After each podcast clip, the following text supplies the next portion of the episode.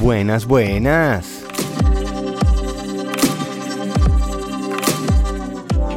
El límite.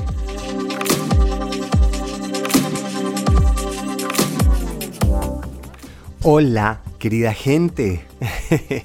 ya se nota la diferencia, ¿no? En, la musiquita, volver a lo que es este podcast.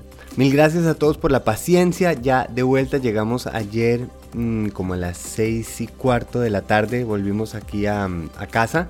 El último reporte fue luego de la caminata hasta que hicimos. Imagínense que luego a Emma le dio la misma gripa o no sé qué ese virus que le dio y después a mí. Entonces a, a Emma en, en, Oslo y luego a mí también eh, bajando eh, por Suecia. También empezó y después estuvimos también por Copenhague y luego pasamos en como en una granja, como en un, en un tipo como de refugio que es casi como una carpa de madera. Pasamos también una noche eh, increíble Copenhague, nos encantó Oslo, estuvimos en el Parque Vigeland, que es de mis lugares favoritos. Eh, apenas tenga el video, lo, obviamente lo montaré aquí. Y nada, quería como compartirles ya el, final, digamos, en esta versión de, de, Paseo Noruega. Y pues sí, Dinamarca y un pedacito de Suecia y Alemania. Era, ¿qué queda? Y para mí la palabra sería límite porque fue un viaje muy peculiar. Por un lado, como les dije, pues era un, viaje sin, sin, tener las cosas planeadas, nos tocó tormenta, tocó enfermedad. Eh, eso de ninguna manera quiere decir que fue un, un, viaje malo difícil, aunque fue una tormenta gigante. Tuvimos una cabaña para pasarla y nunca fue un aguacero pues torrencial rarísimo, ¿no? Llovió constante. Afortunadamente para nosotros, algunas personas y menos afortunadas sí tuvieron problemas, nosotros estuvimos muy bien, eh, pero fuimos a lugares increíbles, estuvimos en los fiordos, conocimos, eh, comimos, eh, nos reímos, paseamos, peleamos, hubo de todo. Y creo que lo que más se acercaría, digamos, en, en la metáfora de este viaje, que estoy profundamente agradecido, sería ese último paseo que hice en, en esta montaña, en el, en el Nochue, que es la que les decía que empecé sin tener muy en claro, sabía que había un pedacito, dos pedacitos difíciles y, y cuánto más o menos iba a durar, que fue un poco lo que era la idea del viaje. Vamos a irnos eh, sin tener muy en claro cuántos días y sí, va a haber eh, retos. Algo que me pareció súper interesante en la caminata era que estaba uno tan concentrado en esos dos momentos difíciles de las escaladas que uno estaba como primero esperando y deja uno de gozar lo que va caminando, porque está uno diciendo, ok, ¿qué vendrá? ¿Cómo será? ¿Será que puedo? ¿Será que no? Eh, también el clima, de pronto estaba todo el tiempo en la caminata como que me iba a llover y eso sí sería como complicado. Y entré como en una forma de no parar, porque como que si paraba sentía que iba a perder el, el, impulso o de pronto se me colaba por ahí un miedo bien atrevido. Así que lo que decidí era sigamos, sigamos, sigamos. Y cuando veía pedazos de la montaña que, que estaba subiendo, hay unos pasos que decía, pero ¿por dónde se va a pasar? Si ahí ni siquiera se ve espacio, se ve angosto, solo hay caídas, solo hay piedras y los nervios que uno le daba hasta el momento en que uno llegaba y cuando uno ya llegaba a ese pedazo uno decía, ah, no, esto aquí está sobrado, no hay problema, se puede pasar sin ningún problema. Pero este, esta expectativa hacía que, aún estando en este lugar increíble, con esta vista, pero demasiado divina, les tengo que mostrar luego las, las fotos y los videos, era, estaba uno metido en, ok, concentrado para el siguiente, concentrado para el siguiente. Y y hoy en día si me dijeran, ¿quieres repetir la caminata? Diría, sí, me encantaría poder repetirla para poder saber que eso que era difícil se va a poder y ya conozco qué va a suceder y sé que puedo. Pero claro, entonces no tendría tanta gracia, ¿no? ¿no? ¿no? sería tan épica si al principio uno sabe cómo va a suceder, que fue exactamente la idea del paseo, es ir a ese límite.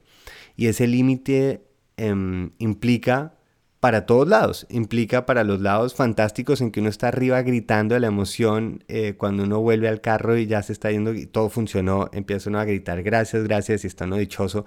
Em, así como también esos momentos en que uno dice, ¿cómo soy de bruto? ¿Por qué me metí en esto?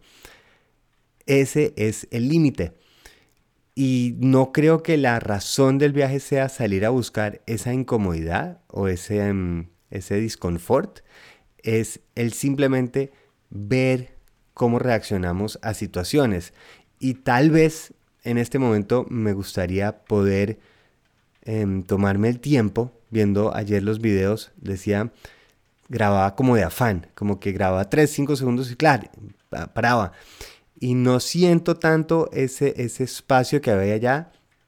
Claro, es muy difícil de demostrar, pero, pero por la misma ansiedad de seguir, de continuar, em, de seguir en ese límite, tal vez cambia un poquito la experiencia. Em, quedo feliz, quedo agradecido, quedo sintiéndome más fuerte. Ahora tengo en la cabeza, ok, si puedo hacer esto, puedo. Y queda como ese sentido de logro, del resultado, mm, no porque lo esperaba, sino porque lo encontré y lo superé es un viaje distinto, estoy de acuerdo. Llega uno a la casa cansado, llega uno todavía aquí em, recuperándose del virus. Estamos acá como en la cuarta, quinta lavada de ropa, extendiendo carpa, colchones, sleeping bags, todo, em, acoplándonos otra vez a, la realidad. Pero sí creo que el viaje fue lo que em, se esperaba chistosamente, como no, se, no había plan, salió como era lo planeado, en el sentido de ver sucede en situaciones difíciles, en situaciones lindas. Noruega me parece que es un país divino, increíble, con la gente más alegre y sonriente del mundo, pero a la vez un país que exige, si quiere ver algo bonito, trabájelo, gáneselo. Y algo que nos llamó mucho la atención y me encantó es cuando fuimos a esta piedra famosa que es arriba en un fiordo como a mil metros de altura que quedó como apretada entre los dos entre las dos placas, me imagino, de, ese fiordo cuando, cuando se rompe, em, es que el único letrerito que había era un letrerito que decía, aquí inicia la fila para tomar la foto. Y ya, no decía tenga cuidado, eh, zona de precaución, eh, nada. Y era el que se sube la piedra entiende que pues que si se cae se mata. Es así más o menos. Y todo alrededor donde estábamos en las caminatas, en los lugares, no hay esta cantidad de advertencias, peligros en las carreteras. Cogíamos unas carreteras delgaditicas que solo cabe de un carro a la vez, entonces cada, no sé, 300 metros, 500 metros, hay como un turupe, o sea, hay como un espacio de pavimento un poquito más ancho para que quepan dos carros en caso que se encuentren. Y funciona. En, en las montañas, lo que les digo, esa montaña que yo subí, pues suba. Si usted llega allá, fantástico. Y la forma que ellos lo ven es que la naturaleza es salvaje y nosotros somos parte de esa vida y tenemos que aprender a manejarnos dentro de esas situaciones. Y que eso es estar ahí afuera, no es que la naturaleza se adapte a nosotros, nosotros nos adaptamos a la naturaleza. Y sobra decirle a alguien que tenga cuidado con un risco, pues si ya llegó hasta allá seguramente no será tan idiota que no va a saber que ahí no debe pisar porque se cae. Em, eso me encantó de Noruega, el sentido de por eso puede uno acampar donde quiera, puede, si un árbol de manzanas, puede coger una manzana, em, puede tomarse el agua, porque la idea es gócese eso que hay, entendiendo que estamos yendo nosotros a la naturaleza, no al revés. Y eso es parte de esos límites que encontramos, esos límites que luego ponemos, Em, entendemos, por ejemplo, ya con Juli no habrá mucho camping, se entiende, son límites. Em, de la misma manera que entiendo los límites míos en caminatas, en, en, qué tipo de situaciones quiero poner a, a Emma y a Juli. Y mm, se aprende, se aprende, se agradece. Ahora necesito organizar estos videos, fotos para poder compartir con ustedes, que, que me encanta. Y, nada, quería compartir esta última, última mm, digamos, eh, episodio de podcast más libre, eh, compartiendo los pensamientos de, lo que fue este viaje em, fantástico, inolvidable y épico Apenas esté el video, lo, lo montaré aquí en el podcast.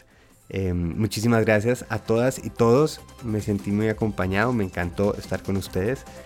Obviamente vendrán más viajes y por supuesto empieza juicioso el podcast.